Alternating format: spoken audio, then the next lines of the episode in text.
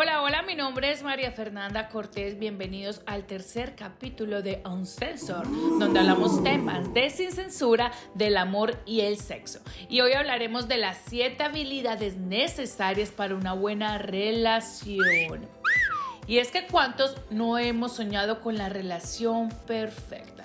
Esos cuentos de hadas que nos vendían durante toda la historia de encontrar al príncipe o a la princesa y poder construir un amor verdadero, sin conflictos, sin problemas y donde todo es perfecto. Vaya forma de vender el amor gracias a Disney. Pero hoy hablaremos de las 7 habilidades necesarias para una buena relación. Así que si usted está en pareja, es casado o va a iniciar una relación de pareja con alguien o simplemente lleva muchos años en su relación pero algo no está funcionando, saque el lápiz y papel y anote estas 7 habilidades necesarias para una buena relación. Estas habilidades que les voy a contar el día de hoy son pertenecientes a un estudio que se hizo en el 2016 en la fundación de Junior Couple Relation, que fue por Einstein, Johnson y otros autores que identificaron e hicieron un estudio de qué habilidades son necesarias para que una buena relación permanezca y funcione, sin ser esto perfecto. Vamos con la primera habilidad. Y esto les va a sonar trillado porque siempre hablamos de esto. La comunicación. Comunicación. Y es que suena tan trillado este tema que sabernos comunicar, pero ¿qué es comunicarnos? ¿Qué es sabernos comunicar? Les voy a decir cuatro funciones importantes de qué es una comunicación asertiva. Cómo es decirle a mi pareja lo que yo siento, lo que deseo, pero lo más importante es aprender a escuchar, porque muchas veces pensamos que nos comunicamos. Wait, what? Sí, sí, señores, pensamos que nos comunicamos y que el comunicarnos es decir, te doy 20 minutos para escucharte, pero no estamos prestando atención a qué es lo que mi pareja nos quiere transmitir, qué desea, qué es lo que ella quiere escuchar o que nosotros escuchemos de ella. Vamos a ver cuatro herramientas en esto de la comunicación. Lo primero, lo más importante, si vas a tener una comunicación en pareja, querer escuchar. Escuchar y que seas escuchado. Es lo principal. Segundo, disponer de un tiempo. Según el estudio, son 1.440 minutos de las 24 horas del día y para tener una comunicación asertiva con mi pareja y funcional se requiere simplemente 20 minutos para hablar de lo que se desea hablar en ese momento. Ojo, estos 20 minutos no son para hablar de los problemas en casa, de los hijos, de las finanzas, del trabajo, sino son 20 minutos donde vamos a dedicar en pareja a comunicar lo que deseamos, lo que queremos, qué proyectos estamos teniendo en un futuro, cómo podemos construir mejores ambientes en la relación.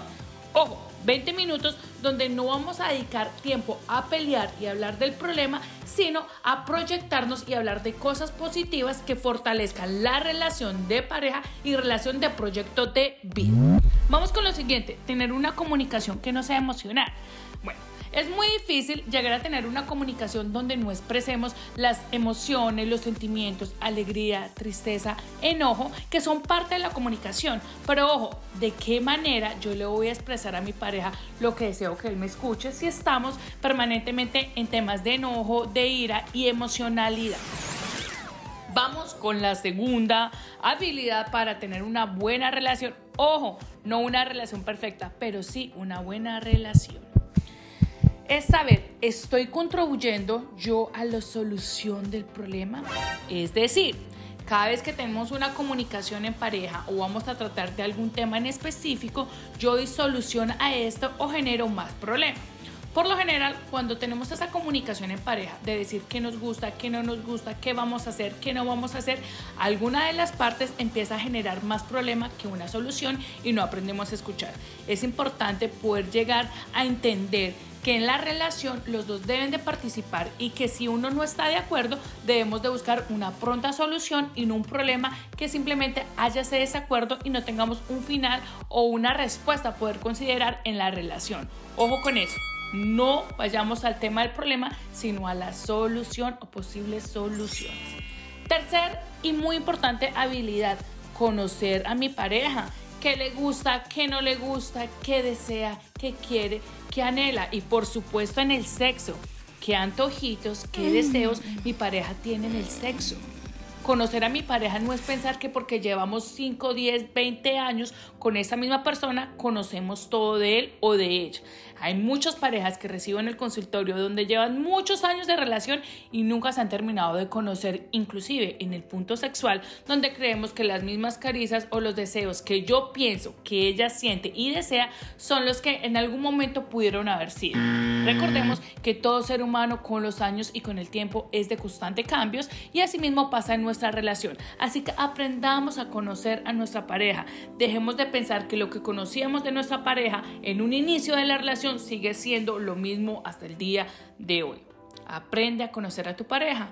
Utilicen el arte de la mayéutica, el preguntar qué te gusta, cómo te gusta, qué deseas, te parece bien este plan, te parece bien si hacemos este proyecto. Comuníquense, conozcan a su pareja. Dejemos de pensar que conozco del todo a mi pareja y dejamos por un lado de empezar a preguntarnos o de explorar los nuevos gustos de mi pareja. Vamos con la siguiente habilidad y esta sí que es bien importante porque son las habilidades para la vida. El saber resolver las habilidades de pronto que se nos presentan ya como, como un entorno ya de proyecto de vida familiar, que es por ejemplo el tema de las habilidades de las finanzas, de una vida saludable, del tema doméstico en casa, de la crianza de nuestros hijos, de los eventos sociales, de una relación un poco más civil. ¿Cuántas veces no tenemos esas habilidades de vida y que cuando vamos a un compromiso que tenemos a veces en pareja, no nos sentimos bien, nos aislamos y hacemos todo lo que nuestra pareja quiere y olvidamos que todo es una relación en conjunto? O algo así tan simple, cuando tenemos una pareja y el uno es el que sabe manejar las finanzas, el uno es el que controla los gastos y la otra lo derrocha, o el uno es el perezoso de la relación en la casa donde no hay limpieza, o diferentes cosas que son muy simples pero que en el momento de una relación son habilidades necesarias para podernos proyectar y mantener viva esa relación. Ojo con esto ahí. Las habilidades para la vida son necesarias para poder fomentar y tener una relación a futuro, una proyección a futuro en la relación.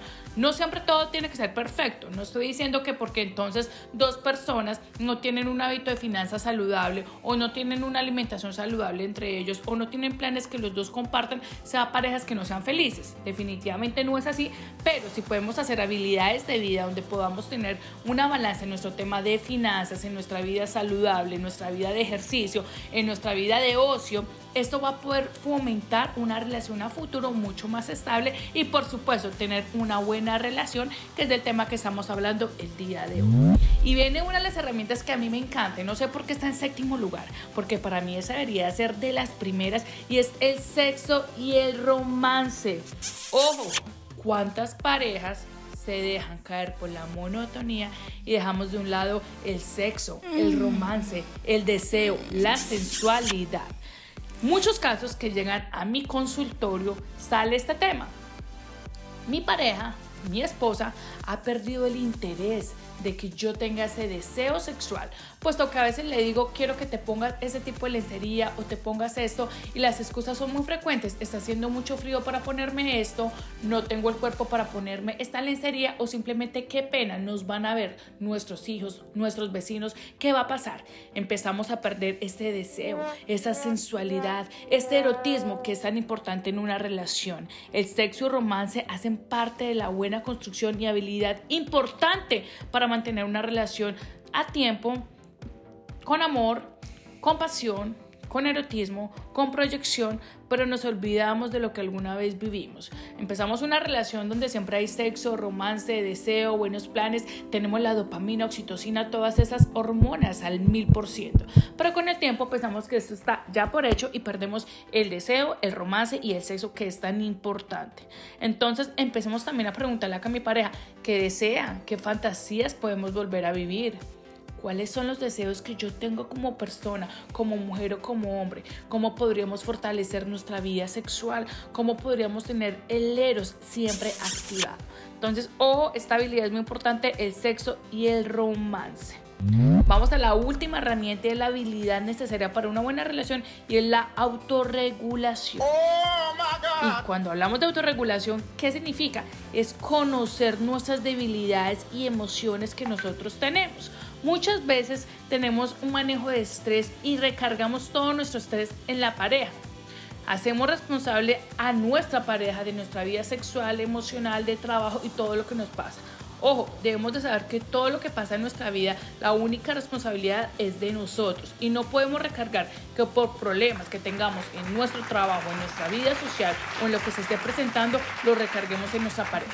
Si es que usted es de estas personas, le recomiendo que empiece a hacer otro tipo de prácticas como yoga, meditación, ejercicio, algo que no sea recomendable como propuestas del alcohol, porque esto hace que debilite más nuestra sensibilidad y recarguemos más estrés. Mi invitación con esto de la autorregulación es dejemos de ser responsable a nuestra pareja de todo lo que nos pasa. Dejemos de responsabilizar nuestras emociones y nuestro estrés en nuestra pareja. Así que hoy les quise compartir estas siete habilidades que fueron por un estudio que se hizo, como les mencioné anteriormente, y hagamos esta reflexión, anoten con papel y lápiz cómo podemos tener una mejor relación, cómo podemos poder proyectar y mantener una relación a un buen tiempo. Ojo, recuerden la comunicación Suena trillado, pero la comunicación es el diálogo, es el fármaco principal en una vida amorosa y por supuesto sexual. Espero hayan disfrutado del podcast del día de hoy, siete habilidades para tener una mejor relación o no una relación perfecta, Dejemos de pensar y creer que todo es como un cuento de hadas, que en una relación no debe haber problemas y todo es perfecto, porque no es así. En la relación también los conflictos y los problemas que tengamos nos ayudan a fortalecer esos lazos de unión y de amor.